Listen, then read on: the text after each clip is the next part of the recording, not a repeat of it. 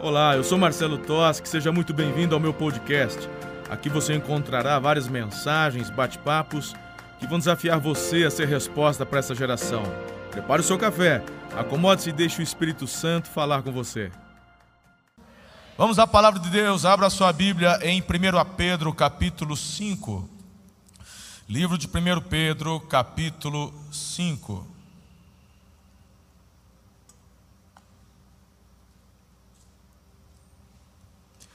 Eu quero que você, por gentileza, mantenha sua, sua Bíblia aberta e com caneta na mão, ou o seu smartphone, ou o que você tiver para poder anotar.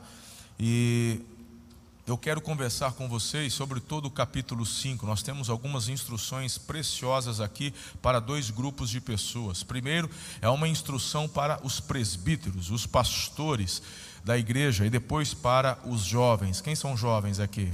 Quem? Amém, irmão. Amém. Profetiza aí que você continua assim.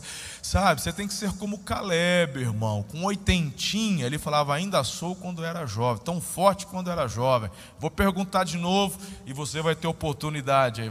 Quem, quem aqui é jovem? Isso. Então, é, é, essa mensagem também é para você, tá?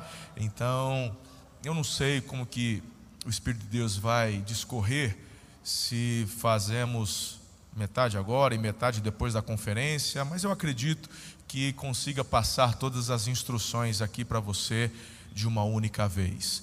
Então, parece que, poxa vida, presbítero, eu não sou pastor. Então você faz o que na sua célula? O que eu tenho ensinado vocês acerca do cuidado, do pastoreio mútuo, é, do corpo de Cristo, tá? Então somos chamados para este cuidado, para este pastoreio. É uma responsabilidade barra privilégio. Quem entende isso?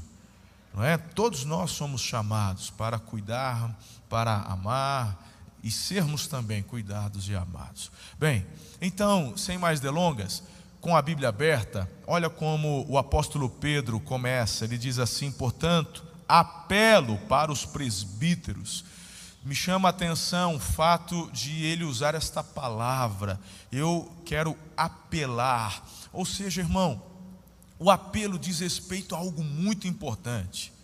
É algo que não pode passar desapercebido. É algo que precisa ser recolocado nos trilhos. Eu faço um apelo. É algo muito importante. Não é simplesmente um conselho para você desenvolver, um conselho para melhorar a tua vida. É um apelo. Eu faço um apelo aos pastores, aos presbíteros, aqueles que estão cuidando de pessoas.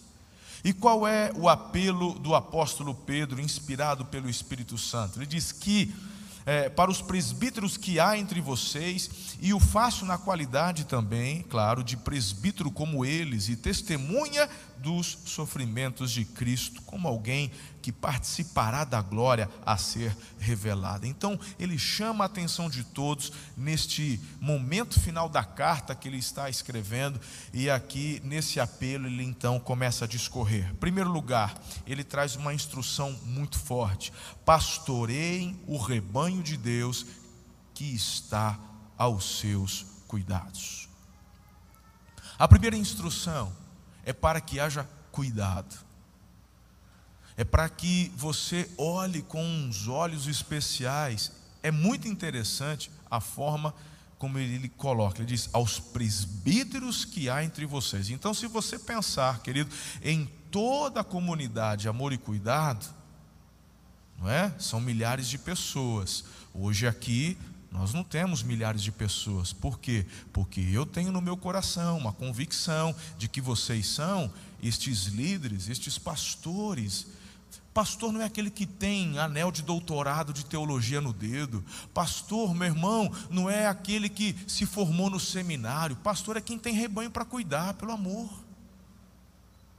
Pastoreio ou pastor não é título, é função, filhos. Você está entendendo isso? Por isso que em nossa visão de uma igreja em célula, nós entendemos que temos funções diferentes. Mas diante do Senhor temos recebido a responsabilidade, repito, barra privilégio de cuidar. Então, só o fato de você estar hoje aqui nessa terça apostólica já diz tanto a seu respeito. O fato de você estar querendo cada vez, sabe, melhorar no que diz respeito ao seu pastoreio. Agora,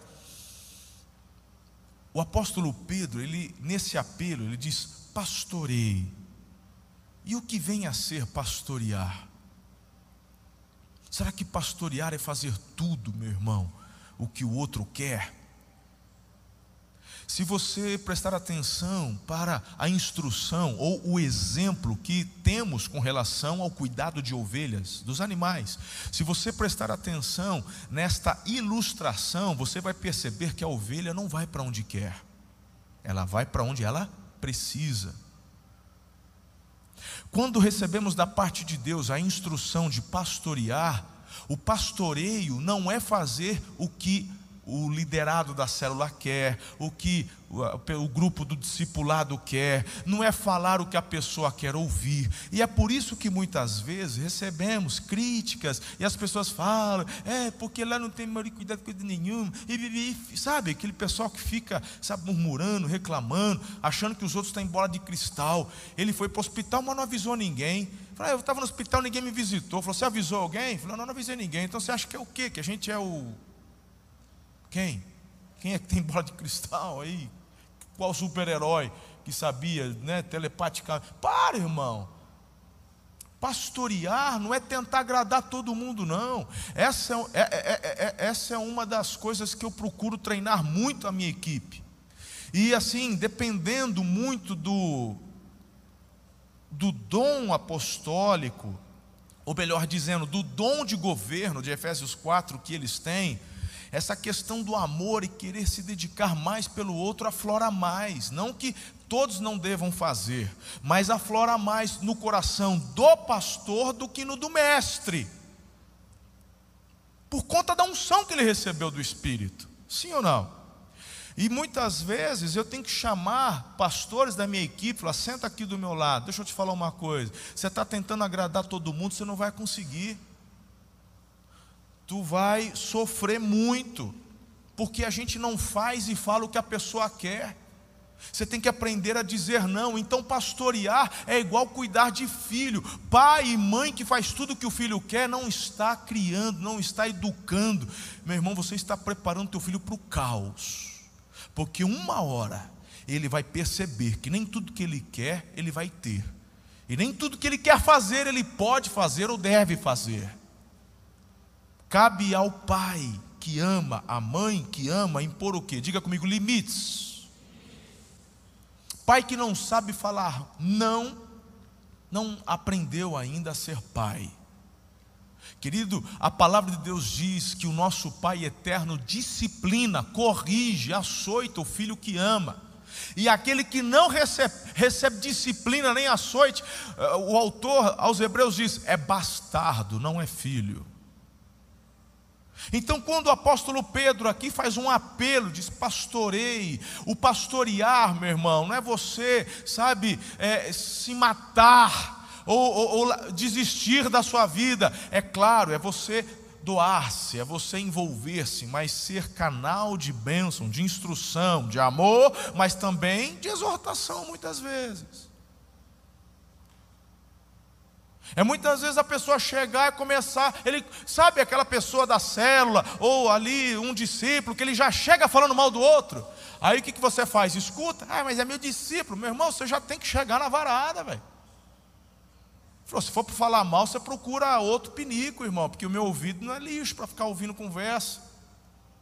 É, para de falar mal, fala de você. Pastorear, cuidar, não é você ficar ouvindo a reclamação que o fulano tem do outro. Você está ali, discipulador, para ouvir acerca dele, do coração dele, se ele quiser expor, se ele quiser falar e compartilhar. Porque senão, meu irmão, o discipulado vira grupo de fofoca. E aí, você precisa ler mais a Bíblia, irmão. Porque tem muitas coisas que Deus se aborrece, mas tem uma que Ele odeia. É quando você empresta a tua boquinha para ficar falando mal do irmão e incitando o irmão contra outro. A Bíblia fala: esse eu odeio. Aí você se vira. Cada um faz o que quiser, mas de uma coisa você não está isento. da colheita do que você vai plantar. Diga comigo: pastorear, cuidar, não é fazer tudo o que a ovelha quer. Amém?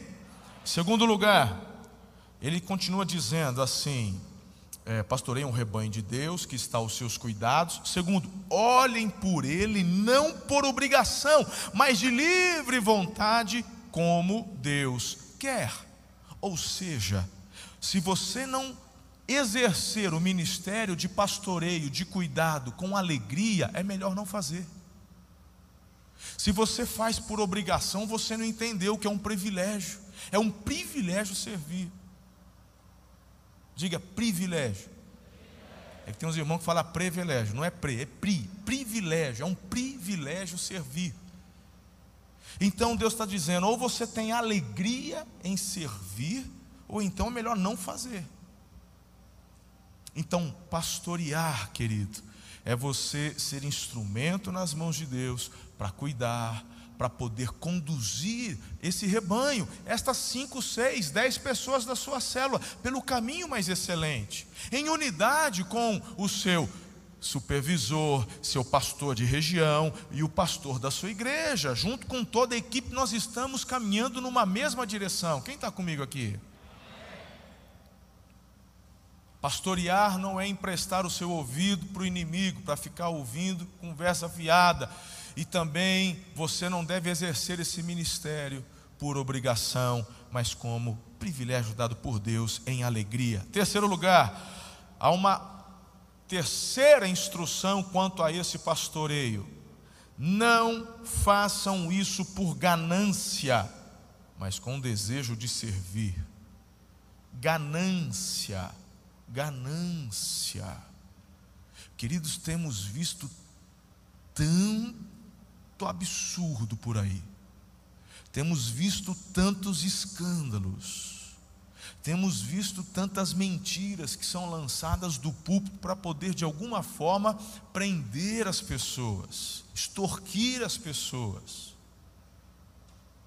Tem gente, meu irmão, fala, ah, mas eu não sou o pastor da igreja, eu não sou assalariado, mas tem gente que faz a mesma coisa na célula.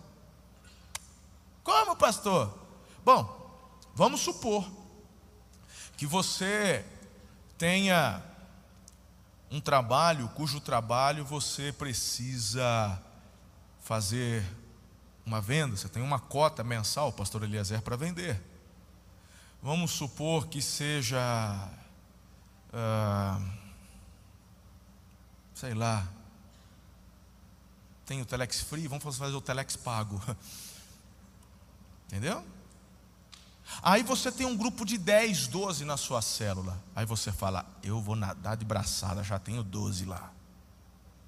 Se você vai para a tua célula com um propósito, com aquela, sabe, de tirar vantagem de alguma forma daquele grupo por, sabe, sentimentos pessoais, Deus está dizendo o seguinte: tem ganância, não vai dar certo.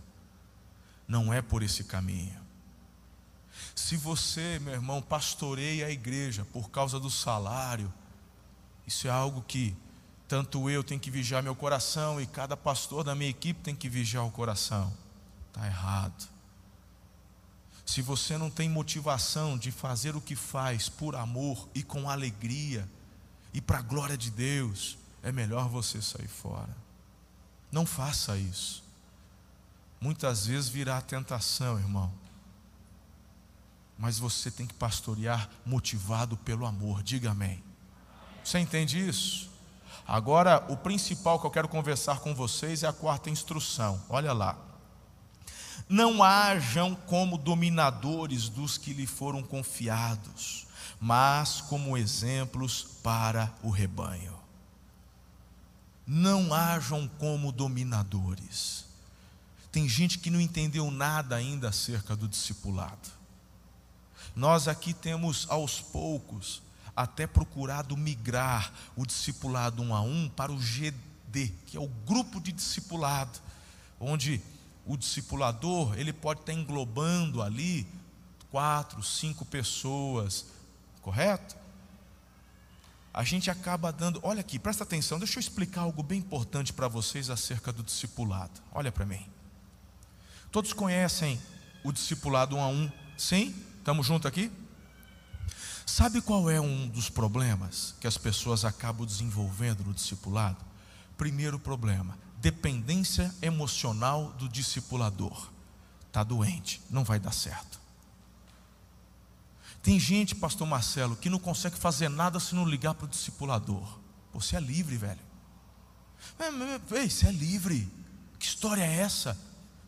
Ai, eu fui comprar um carro, mas o meu discipulador não autorizou. Eu falei, ele é, você está louco, irmão?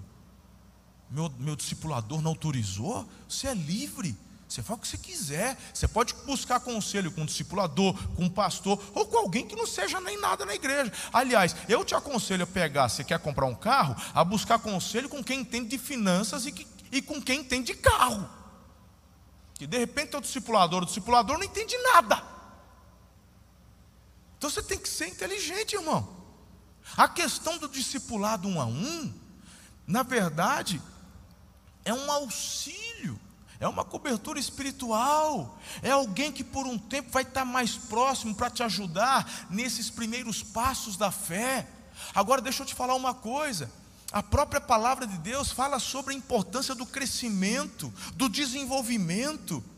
Eu vejo, por exemplo, a, a, a, eu vejo o autor ali dizendo: Eu queria conversar com vocês como é espirituais, mas eu não pude, tive que voltar da leite, porque vocês não cresceram. Todo pai espera que o filho cresça e amadureça, diga amém. Então, se você discipula alguém e quer mantê-lo como menino na fé, Deus vai te cobrar por isso. Eu não te ensinei, e nunca falei nada do tipo em cima desse púlpito. O próprio apóstolo Pedro está dizendo que não devemos cuidar, discipular, pastorear, exercer liderança como dominadores, mas como quem os guia por exemplo.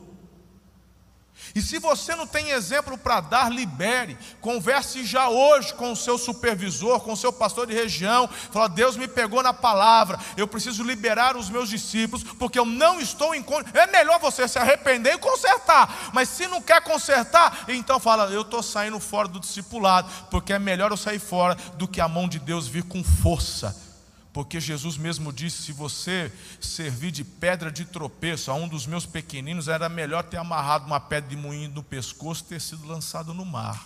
É melhor levar a vida cristã a sério. Esses dias eu estava conversando em casa com as minhas filhas. O Senhor nós amamos, tememos, mas do pecado a gente tem que ter medo. Porque o salário do pecado é a morte. Se você não tem medo no pecado, não tem medo do pecado, você não entendeu de fato o que é pecado. Eu tenho que ter medo do pecado, não é medo de Deus, medo do pecado. E temor a Deus. Então, com relação ao discipulado, nós cuidamos através do exemplo e não de domínio. Poxa, eu tenho ouvido alguns absurdos, meus irmãos, que minhas entranhas chegam reviradas dentro da minha barriga aqui. É impressionante o tipo de coisa que a gente ouve, coisas que nós nunca ensinamos. Impressionante. Diga comigo, pastoreamos nesta igreja pessoas livres. Diga, pessoas livres. Então, filhos, é tão importante entendermos que a única forma que temos de discipular alguém é dando exemplo.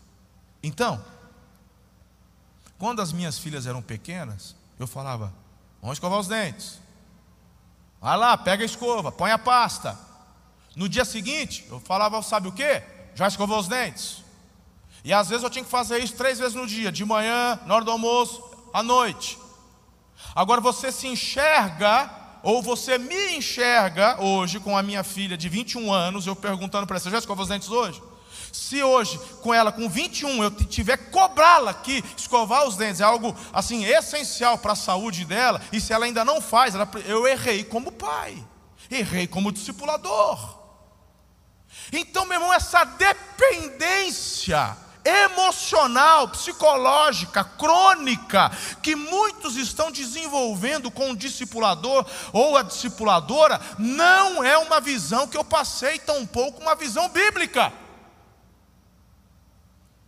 E o discipulador, o pastor, o presbítero, o líder, ele precisa ter o feeling, ele precisa saber que se essa pessoa está se apoiando, porque discipulado não é consulta psicológica.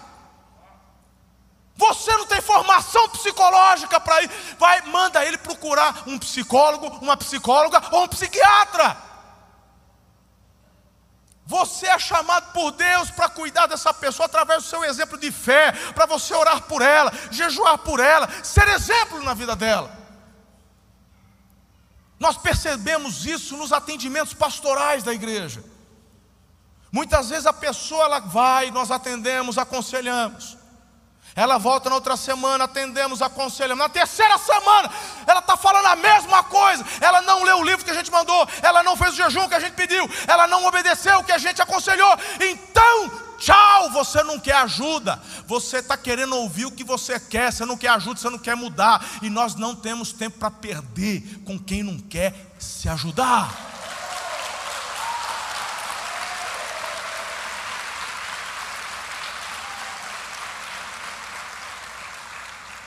Isso é pastorear. Isso é pastorear de fato. Entendeu como é que funciona? Então, ajude o seu discípulo a crescer.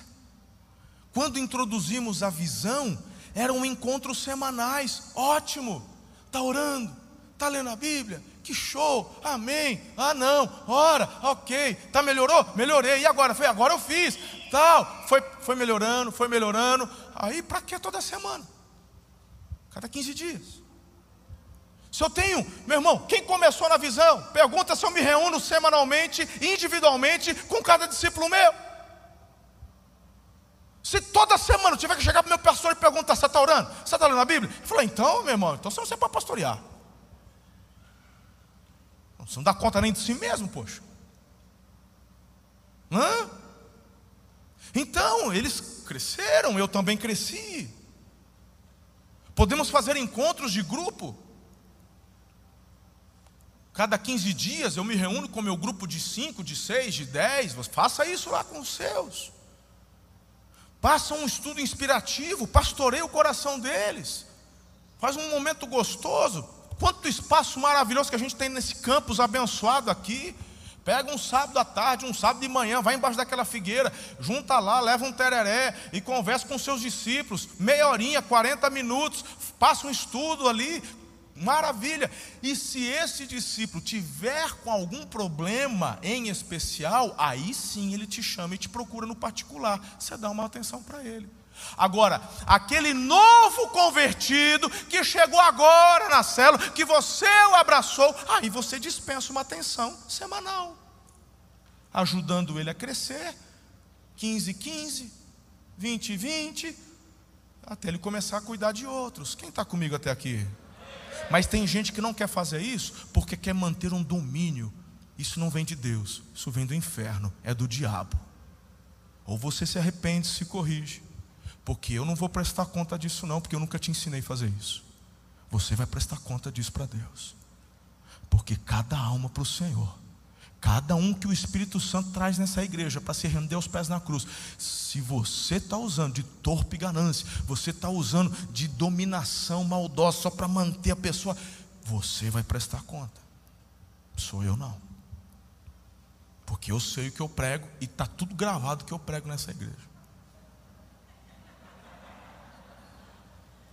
Amém ou amém? E como se não bastasse, um monte fica gravando o celular ainda depois. Muito bem, temos mais alguns minutos. Quem está comigo aqui? Aqui, meu irmão, é igual machucado com a voz. Bate a sopra, bate a sopra, é delícia, nem arde. Crescimento, é isso aí, filhão, na pegada. Muito bem, agora, só para a gente concluir essa parte, só ali, olha só que interessante. Olha, olha ele, ele, termina de uma forma inspirativa. Eu gosto disso. Olha, é, por que, que a gente tem que fazer isso? Por que temos que cuidar? Por que temos que cuidar do coração para não fugir da ganância, da dominação? Por quê? Por quê? Aí ele dá a conclusão.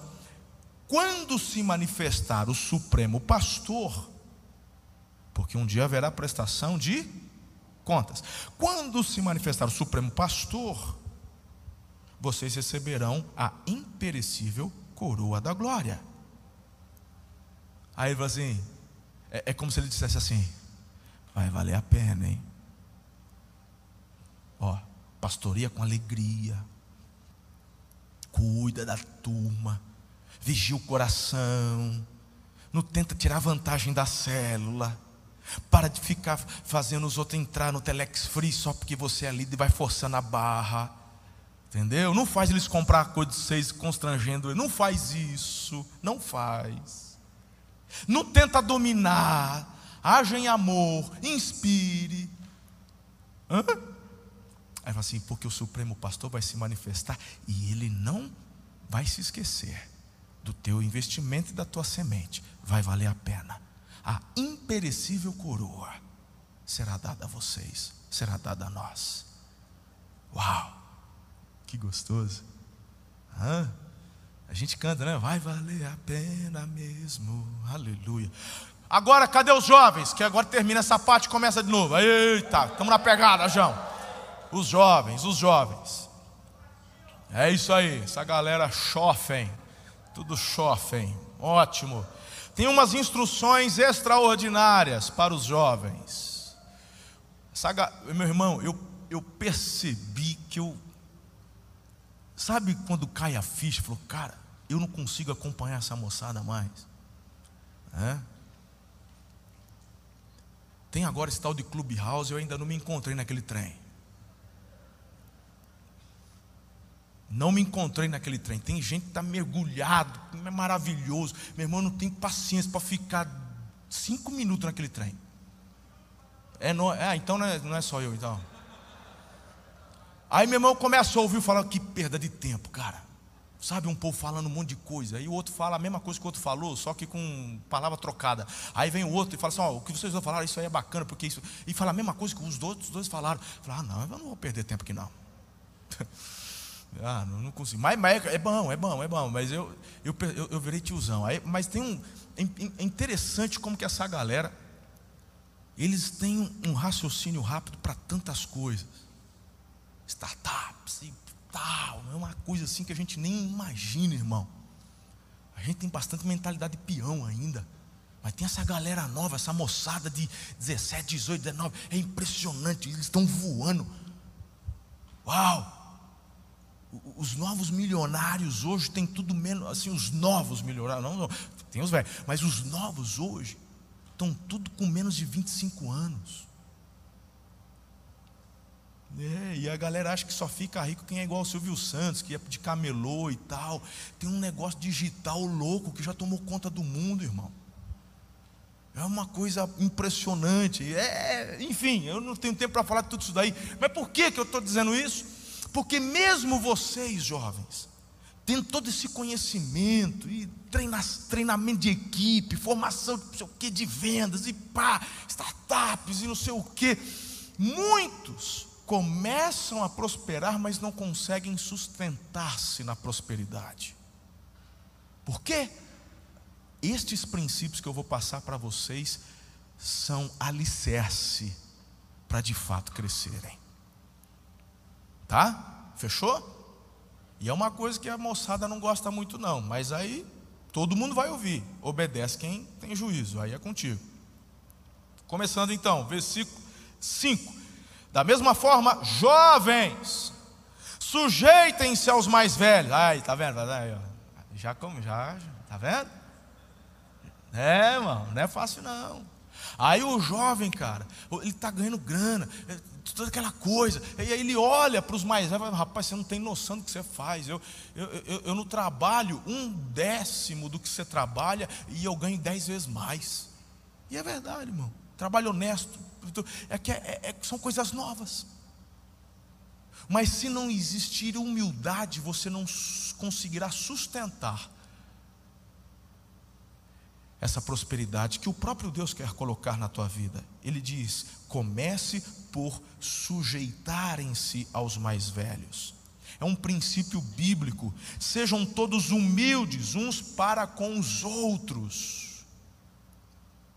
Sujeitem-se para. Suje... O, o que, que tem a ver o sujeitar-se aos mais velhos? Qual que é o primeiro princípio? Eu não vou me delongar, porque segun... o segundo dia de conferência vai falar desse assunto, só para te dar a, a, o embasamento de que isso daqui, meu irmão, é sustentação para o teu crescimento. Diga comigo, honra. Não significa que o mais velho sabe mais que você no assunto que você está fazendo. Nem sempre.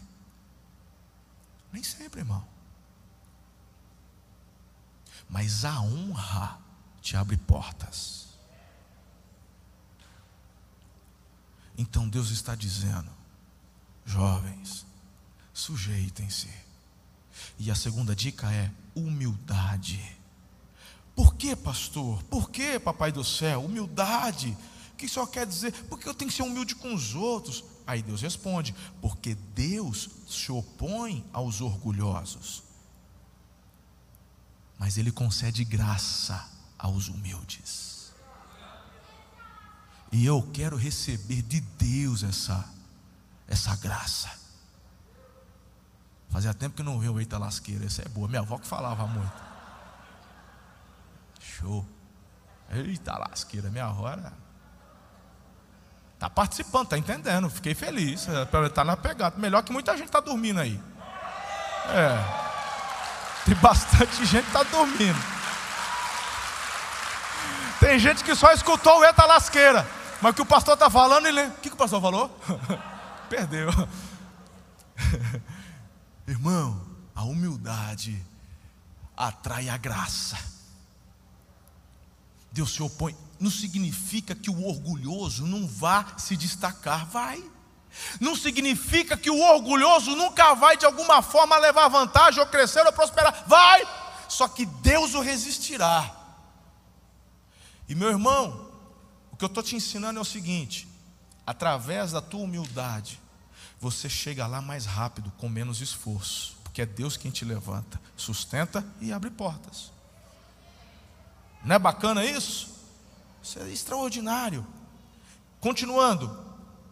Terceira lição: portanto, humilhem-se debaixo da poderosa mão de Deus, para que Ele os exalte. Aqui vem a terceira dica: no tempo devido, ou no tempo oportuno. Aqui é outra chave importante, jovem. Por quê? Porque o jovem, nós que somos jovens, nós queremos tudo para ontem. A gente quer, a gente quer emagrecer ontem, a gente quer, quer ficar saudável ontem, a gente quer ficar rico ontem, mas a Bíblia está dizendo que esse favor, essa, essa graça, no que diz respeito à visitação de Deus por conta da tua humildade, a tua sujeição, ela vai brotar, é fato, mas é no tempo que Deus tem. Diga tempo devido, tempo oportuno. Se bem que eu gosto mais dessa versão NVI, tempo devido, ou seja, no tempo certo. Deus não vai deixar, na hora certa, no tempo certo, vai acontecer. Deus vai honrar a tua sujeição, a tua humildade. É extraordinário isso. Versículo 7. Pastor, mas é tão difícil, o que, que eu faço? Pedro responde: lancem sobre ele toda a vossa ansiedade, ele cuida de vocês.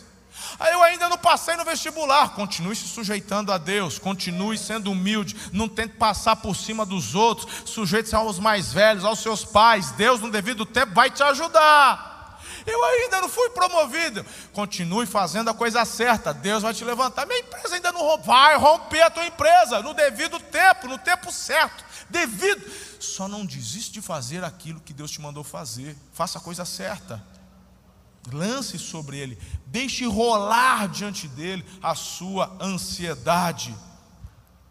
Eu gosto, são, são estes versículos, principalmente estes últimos que eu estou citando, nós gostamos de usá-los muito de forma independente. Quantas vezes eu mesmo não uso lá sobre essa ansiedade? o próximo que eu vou ler agora que é fortíssimo, mas irmão, quando você pega o contexto todo, meu Deus, mas isso tem um peso, mas tem uma força Aí você entende o porquê que eu tenho que lançar sobre ele a minha ansiedade, é porque eu tenho que aguardar o tempo certo, tenho que continuar humilde, eu tenho que esperar, sabe, irmão, eu tenho que esperar ser promovido e não me autopromover. Quem se autopromove, se autopromove para cair depois. Espera o tempo certo. Você não precisa ficar querendo chamar a atenção, falando para todo mundo o que você faz. Meu irmão, Deus já viu e aquilo que tua mão direita faz, esconde da esquerda, meu irmão, porque o teu pai em secreto te recompensará. Então, deixa essa ansiedade rolar diante de Deus, porque se você der trela para a ansiedade, o que, que ele está dizendo? Perdeu. Perdeu o quê? Perdeu tudo que estava conquistando, tudo que estava querendo. Mete os pés pelas mãos. Quem nunca, irmão? Né? Querendo ajudar Deus, meteu os pés pelas mãos e teve que retroceder e começar do zero. Não é assim? Então ele diz: guarda o tempo, o devido tempo. Agora, olha que interessante, porque o, o, o, o trem é nervoso, é, é, não é fácil não. Viu, Meira? É nervoso, o negócio é nervoso. A batalha é tão forte que o Espírito Santo falou assim: Ô Pedro, não esquece de falar para eles, para ficarem alerta e vigiarem. Versículo 8. O diabo, o inimigo de vocês, anda ao redor, como o leão, rugindo, procurando quem possa devorar. E como eu disse há pouco, olhe tudo isso dentro de um único contexto, como ele é potencializado. Outro texto que a gente usa direto, sim ou não? Mas quando você entende o contexto todo, fala, uau! Falando direto para o jovem. E fala para mim, irmão, o que, que a gente ouviu de jovem o ano passado, dizendo, ai, fiquei frio, ai, essa pandemia, ai, estou frio. Amém? Ouve o que o Espírito Santo está te dizendo, fica alerta, segura essa ansiedade aí, se sujeite aos pais. Teu pai não falou não? Falou, não, mas não aguentei, acabei indo. Toma, se ferrou, a volta está a zero, vai lá, Deus não vai desistir de você, vamos embora, mas devia ter ouvido. Ouça hoje então. Aleluia que mais? Ele diz assim, rugindo quem possa devorar, verso 9: resistam-lhe, permanecendo firmes na fé. Eu gosto porque Efésios 6, Paulo fala que a fé é o escudo, tem tudo a ver com o contexto aqui. Eu estou me protegendo contra, as, contra os ataques. Essa é a boa hermenêutica, né, Pastor Maurílio? A Bíblia interpretando a própria Bíblia, não é? Então ele fala: resistam, como? Com a fé. E a fé é o que? Paulo falou que é o escudo, aleluia. É, casou, está tudo certinho, né, Larissa? Firmes na fé. Agora, o próximo argumento de Pedro eu acho muito interessante. Sabendo que os irmãos que vocês têm em todo o mundo estão passando pelos mesmos sofrimentos. Meu velho pai sempre me deu ótimos conselhos. Se eu pudesse resumir a vida do meu pai, seu Francisco Toschi, eu diria, um homem sábio. E eu me lembro quando criança, muitos, não só jovens, amigos, buscando nele conselhos. Sempre foi muito usado por Deus para dar bons conselhos. E eu me lembro quando criança, quando eu entrei na época, naquele, na fase de ouvir sermão. Sabe quando o pai percebe que não adianta mais bater? Aí meu pai percebeu, falando, não adianta mais bater nesse menino. Aí começou a fase do sermão. Quando começou a fase do sermão, eu falei, nossa, eu preferia apanhar. Era mais rápido. Né? mais rápido, parece que já resolvia logo. E o sermão vai no coração, né, irmão? Tem aquilo lá dói, aquilo lá quebra, aquilo lá mexe. E meu pai falava muito isso daqui. Observe ao seu redor os exemplos. Tanto para você ficar protegido, para não cometer os mesmos, tanto como para buscar inspiração e fazer a coisa certa. Pedro está dizendo assim: Eu sei que o jovem ansioso.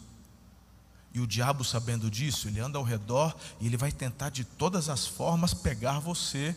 Para quê? Para que você abandone a humildade, para que você não respeite os mais velhos e que você simplesmente chute para longe princípios elementares de sustentação e alicerce de prosperidade. Não importa qual problema você esteja passando, dificuldade, sofrimento ou perseguição. O Pedro diz: os mesmos problemas que você tem, irmãos nossos estão passando no mundo inteiro, e até piores. E ele usa isso como fonte de consolo. Sabe que isso é legal? Porque uma outra característica do ser humano é se colocar como coitado. Sabe aquela síndrome do patinho feio? Ninguém me ama, ninguém me quer. Sabe aquela coisa? Só acontece essas desgraças comigo. Eu sou um azarado mesmo, né? Pastor Fabrício mesmo colocou no grupo lá hoje assim, falou assim: "Eu sou um azarado". Porque na minha época, agora diz que vai ter rodízio nas escolas. Falou, na minha época só tinha sopa e pãozinho com carne moída. Essa foi ótima, cara. Diz que vai ter rodízio nas escolas. Desculpa, irmão, nada a ver, pastor Fabrício. Mas essa foi muito boa. Mas tem, né? Mas tem gente, cara, que, que, que, tem essa síndrome, é só comigo, essas desgraças só acontecem comigo, e não sei o quê. Meu irmão, ah, porque só o meu pneu que fura. Cara, você já parou para pensar que teu pneu está furando porque Deus está te livrando do acidente lá na frente?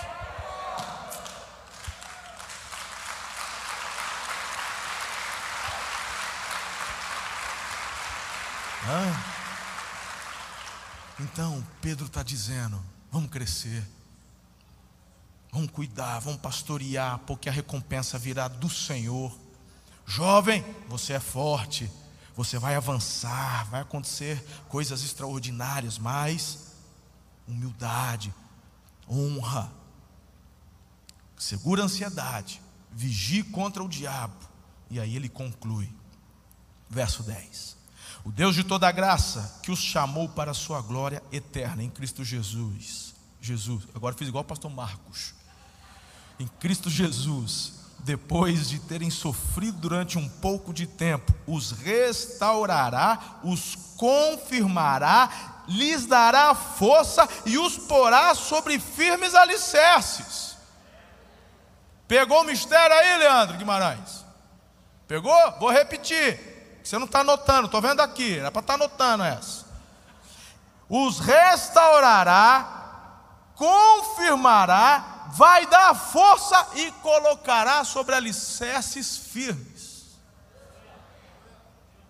Forte, hein, irmão? Eu podia pregar só nesse último versículo agora. Agora, isso aqui ele está prometendo para quem? Para quem que ele está prometendo? Ah, para quem tem fé, para crente é coisa, né, irmão? Não presta atenção no texto. Não, é para o jovem que honra os mais velhos e abraça a humildade. Tá ligado, irmão? Interpretação de texto, precisa ser pastor, não. Só fazer aula de. Se bem que as aulas de português hoje, literatura, misericórdia. Não é? Tá tudo ligado. Pegou, João? Quem quer um alicerce firme, dado por Deus? Eu quero.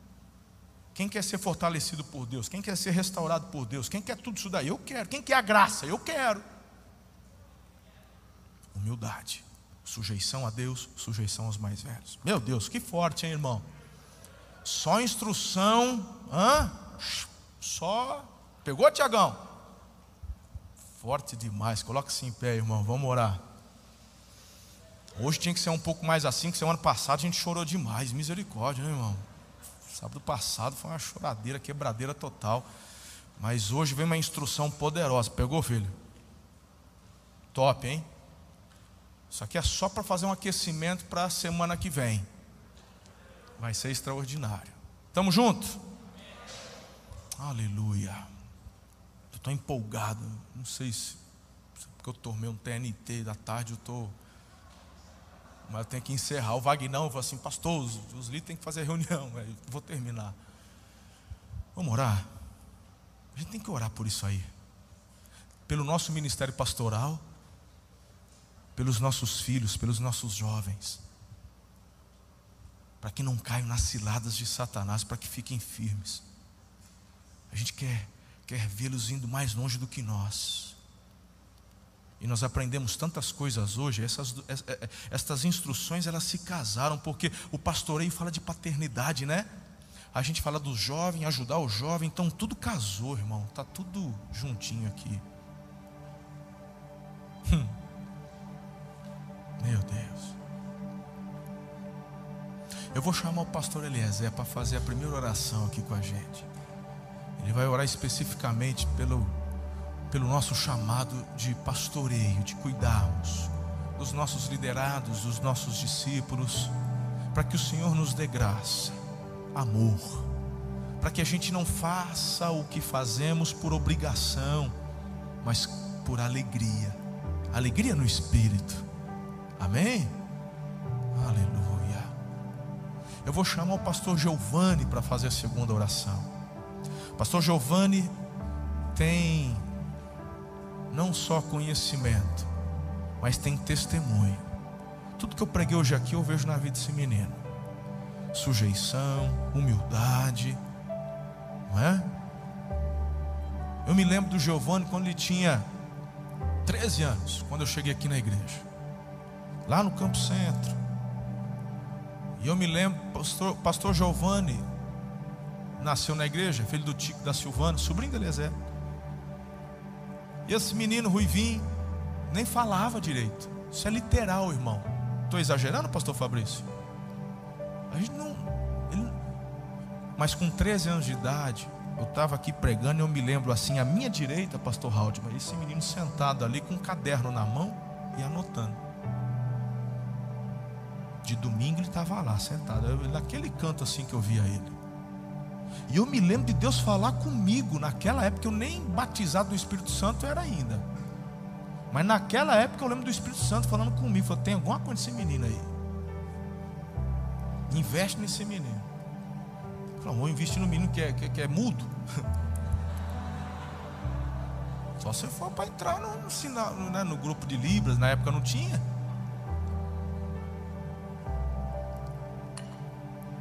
Está com quantos anos, filho? 25 anos. Estudava em escola particular. Foi crescendo. Tudo que a igreja foi passando, eu vi esse menino obedecendo. E a igreja vai para a cela e vai para a cela. Nunca pediu nada. Estou falando que ele é perfeito, não, irmão, porque eu conheço os podres dele. Tudo que a igreja ele obedecia, fazia, se envolvia. Quando eu cheguei, era muito menino, se envolveu com nada de liderança. Aí falou, uma vez, falou assim: Pastor, já estava no colegial, falou assim: Eu tenho um chamado. Eu falei: Disso eu já sei. Eu já estou te vendo faz tempo. Aí eu falei, porque ele estava ia, ia terminar o terceiro colegial. Qual era a visão que toda a igreja tinha na época? Manda para o seminário, não é assim? Vai para o seminário. Aí eu percebi, pastor Maurílio, que a gente mandava o cara para o seminário, obediente, menino que jejuava, que acreditava na Bíblia. Aí ele volta do seminário ateu, falou assim: não mando mais. O último que mandei foi o pastor Lucas, falou: não mando mais. Não mando mais. Não, acabou. Não, eu, ixi, eu já tive que consertar quando ele voltou. Ele falou: não mando mais, não mando. Estou brincando, pastor Lucas é uma benção. Aí eu falei assim para ele: vai fazer faculdade, você, vai, você me deve um diploma. Meu irmão, eu falei: escolhe o que você quiser. Só não vai fazer moda que não vai pegar bem, né? Mas aí escolheu a faculdade, fez a faculdade. Assim, quando você está fazendo faculdade, eu quero você mergulhado em célula, eu quero ver você cuidando da célula, papai. Falou assim, e você também só teve vidinha de rei, vai trabalhar, nunca trabalhou. Papai pagando escola e passeando, falou, vai trabalhar. Meu irmão, ele saiu da minha sala, o que ele fez? Correu atrás, fez um concurso da prefeitura. E não é que ele passou? E foi trabalhar, sabe como? Nesses ônibus da prefeitura que vai buscar as crianças na escola. Mas ele era, não era o motorista, não, que ele nem carta tinha. Ele era o ajudante do motorista que ficava fazendo as crianças ficar quietas. Era mais ou menos isso, né? Falou, estou trabalhando. Falou, show, bom demais. Aí ele começou a ficar empolgado, começou a ganhar salário, né? Concurso, prefeito, né? Tal, fazendo faculdade, cela. Aí quando deu uns sete meses, você estava trabalhando, falou assim, depois de sete meses, falou assim: agora larga do trabalho e vem trabalhar comigo para ganhar metade. ele veio, ele é doido, ele veio. E desde então a gente continua trabalhando, investindo, ensinando. Tem gente que vê o pastor Giovanni hoje, está casado, apartamento próprio, 25 anos, pastor de jovem, de uma igreja que é uma das maiores, você faz parte de uma das maiores igrejas do Brasil hoje, se você não sabe. Ele reconhecido, viaja, prega fora. Hoje, pegou o carrinho zero, hoje está sem placa. Olha que você vê um, um renegade zero passando aí, Pastor Giovanni, 25 anos. Aí tem gente que tem coragem de olhar e falar assim: tá vendo esses pastores? Tudo. Tá vendo aí, ó? Não tem nem. Começou agora, já tem carro zero. Você é pastor nessa igreja aí também. Vem, que eu estou precisando. Vem, vem, mas começa largando o que você faz para ganhar metade, para pagar o que eu vou te oferecer, para fazer o que eu vou mandar você fazer, para se sujeitar e fazer tudo por amor, porque aí quando você assim proceder, o próprio Deus te honrará. Esse menino tem moral para fazer oração pela juventude agora. Se você quer receber essas bênçãos que eu falei da palavra, se você quer receber de Deus a força, o alicerce, a restauração, a provisão, esse menino tem moral para orar diante de Deus e compartilhar isso na sua vida. Que mais me chama a atenção, eu sei que alguns ficam com vergonha, mas assim, irmão, ó, tem um que já entendeu bastante o que está acontecendo aqui e já se posicionou de um jeito diferente. Se sou eu no lugar dessa juventude que nem trabalha ainda, que está na faculdade ou que está começando a vida, meu irmão, eu já estava aqui, eu já estava aqui jogado. Falando, Deus, eu não saio daqui hoje sem tudo isso que o Senhor prometeu para mim através da palavra, porque eu quero me sujeitar, eu quero andar em honra, eu quero ser humilde, mas eu preciso que o Senhor faça que o Senhor está prometendo. Senhor, eu preciso do teu fortalecimento para não me sujeitar ao inimigo, que ele vai. Eu quero estar tá preparado, que eu quero viver algo sobrenatural. Então, a tua atitude, a sua disposição diz muito. E se você, meu irmão, quer buscar algo de Deus com relação ao pastoreio, a tua paternidade biológica com seus filhos. Eu preciso de algo especial de Deus para poder pastorear meus filhos, para entender meus filhos, para falar ao coração dos meus filhos. Eu também, meu irmão, eu no seu lugar já estava aqui, sabe, prostrado, dizendo: Deus, sou eu de novo. Pastor Eliezer vai orar, me dá uma sabedoria na minha paternidade para com os meus filhos, sabe? Não precisa o caos se manifestar. Não espere a manifestação do caos. Mas se você já percebeu que a linguagem em casa não está casando muito, que você não está conseguindo comunicar, está precisando do toque de Deus com relação a isso. Então vem pedir, irmão. Se já encheu o corredor, vai para o corredor. Se não está no seu lugar. Estamos juntos ou não? Eu creio que tem algo muito especial acontecendo hoje aqui. Em nome de Jesus. Em nome de Jesus. Espírito Santo. O Senhor vai usar a vida do Eliezer do Giovanni, não só para orar, mas para profetizar agora. Unja os lábios deles, para que ele fale aos corações, para que aquilo que eles clamarem, colocarem diante do Senhor, cele nos corações dos teus filhos hoje aqui, no meu coração Queremos crescer em paternidade, em honra, em filiação, em nome de Jesus. Pai, muito obrigado, Pai. Muito obrigado por essa palavra, Pai, que temos a certeza que veio do seu trono de graça. Obrigado, Pai, porque a sua palavra ela é viva e é eficaz. Obrigado por Sua palavra, Senhor Deus, que é espada que vai, Senhor Deus, até o fundo da nossa alma. Obrigado, Pai, pela Sua palavra que instrui, que capacita, Pai, teus filhos, teus servos. Pai, eu coloco diante do Senhor agora a tua igreja, teu povo, teus filhos. Coloco nós, Pai, os mais velhos. Nos dê humildade, Senhor Deus, diante do Senhor. Para que com humildade, Senhor Deus, nós possamos receber as tuas revelações, as direções do teu Santo Espírito e possamos ser exemplo, Senhor Deus, para os nossos filhos, para a tua igreja, Pai. Oh, amado Espírito Santo, governa a minha vida, governa a vida da tua igreja. Nós precisamos do seu governo, amado Espírito Santo. Governa nossos pensamentos, Espírito Santo, para que sejam pensamentos do alto, igual aos do Pai. Dá-nos a mente de Cristo. Espírito Santo limpa nossos olhos, para que não haja cobiça de nada.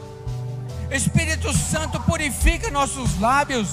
Espírito Santo pega uma tenaz no altar do Senhor e vem e toca nossos lábios, Espírito Santo. Amado Espírito Santo, guarda o nosso coração para que alcancemos corações sábios. Visita a tua igreja, Pai. Visita a tua igreja. Revela, Senhor, a tua vontade para cada um de nós. E dá-nos agora, a todos, Pai, a todos, jovens, adultos, velhos, dá-nos a certeza de que as Suas promessas, todas elas serão cumpridas em nossas vidas, e nós veremos o cumprimento de todas. Obrigado, Pai. Obrigado pelas Suas promessas. Eu te agradeço e eu te busco, Pai, no nome que é sobre todo o nome, Jesus, o Teu Filho amado o nosso, o meu Salvador. Amém. Amém. Jesus, nós apresentamos diante do Senhor agora, Pai, a nossa geração. Nós temos compreensão do que o Senhor quer fazer em nós e através de nós, Pai. Nós sabemos das promessas que foram liberadas sobre esta geração. Mas Jesus, o meu clamor nesse momento é que o nosso coração não seja um coração que viva de, de viva de uma forma que essa geração vire eternas promessas. Deus, nós confiamos nas tuas promessas e andamos em direção a elas, mas para que possamos nos tornar realidade no Senhor. Sabemos que não aprendemos conceitos básicos, princípios básicos, como o Senhor nos instrui através da tua palavra, através dessa palavra que veio aos nossos corações hoje. Nossa geração é cheia de promessas, mas se tornará eternas promessas que sempre estarão por aí e nunca se concretizarão. Senhor, nos ensina, nos dê humildade como geração, nos dê discernimento para que possamos nos submeter àqueles que prepararam o caminho. Nós temos convicção, Deus, que se hoje somos jovens que podemos desfrutar de um ambiente de céus abertos, é porque um dia uma geração que veio antes de nós rasgou os céus em oração, dobrou seus joelhos, jejuou, orou por nós, para que hoje colhêssemos esse ambiente de céus abertos e que nós, como geração, possamos aprender a manter esses céus abertos através da humildade, através do temor, através da devoção, através da submissão, através da vigilância. Senhor, não queremos ser apenas uma geração animada. Não queremos ser apenas uma geração que faz eventos em cima de eventos e, e crescimento apenas por crescimento. Queremos ser uma geração conhecidos pelo temor ao Senhor, Pai. Ah, Deus, derrama sobre nós, jovens, temor ao Senhor. Porque é através do temor do Senhor, Pai, teremos sabedoria. Deus, eu me lembro agora de Salomão. Uma das primeiras atitudes de Salomão no seu reinado logo após ele agir de forma sábia, a tua palavra diz que o povo passa a respeitá-lo porque ele agiu de forma sábia. Deus, que a nossa geração aprenda através da submissão, da obediência e do temor, adquirir mais sabedoria, porque só através da sabedoria o mundo, a sociedade, o povo vai respeitar a unção que o Senhor está derramando sobre nós. Nos dê sabedoria. Não queremos só informação, não queremos só conhecimento, queremos a sabedoria que vem do Senhor através de um coração temente, obediente e submisso. Senhor, faz isso em nós, Pai. Faz isso em nós, para a glória do Teu nome, Jesus. Aleluia. Vamos concluir esse culto debaixo de uma orientação que o Espírito de Deus trouxe pela ministra Mariana. Conforme você declara e exalta, essas coisas vão sendo costuradas e derramadas sobre a sua vida. Você crê? Então declare que Ele é digno de tudo. Declare.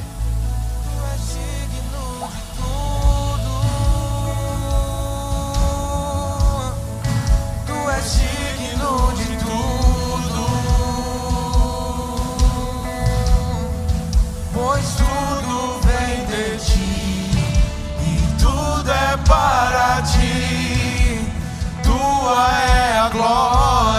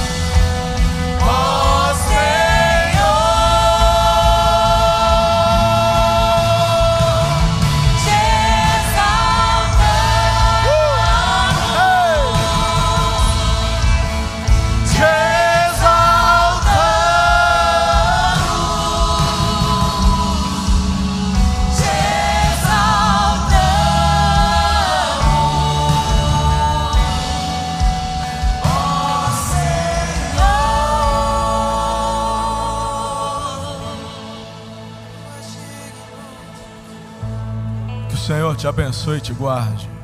Sobre ti levante o rosto, tenha misericórdia de ti e te dê a paz. Amém? Pastorei com alegria. Sujeitem-se aos mais velhos, sejam humildes e receberão do Senhor a incorruptível coroa de glória, a força, a restauração, os alicerces firmes. Beijo para vocês, boas células amanhã, em nome de Jesus. Obrigado por ouvir. Se essa mensagem abençoou sua vida, compartilhe com um amigo. Ah, aproveite e me acompanhe também nas redes sociais, arroba Marcelo Toschi. Até a próxima.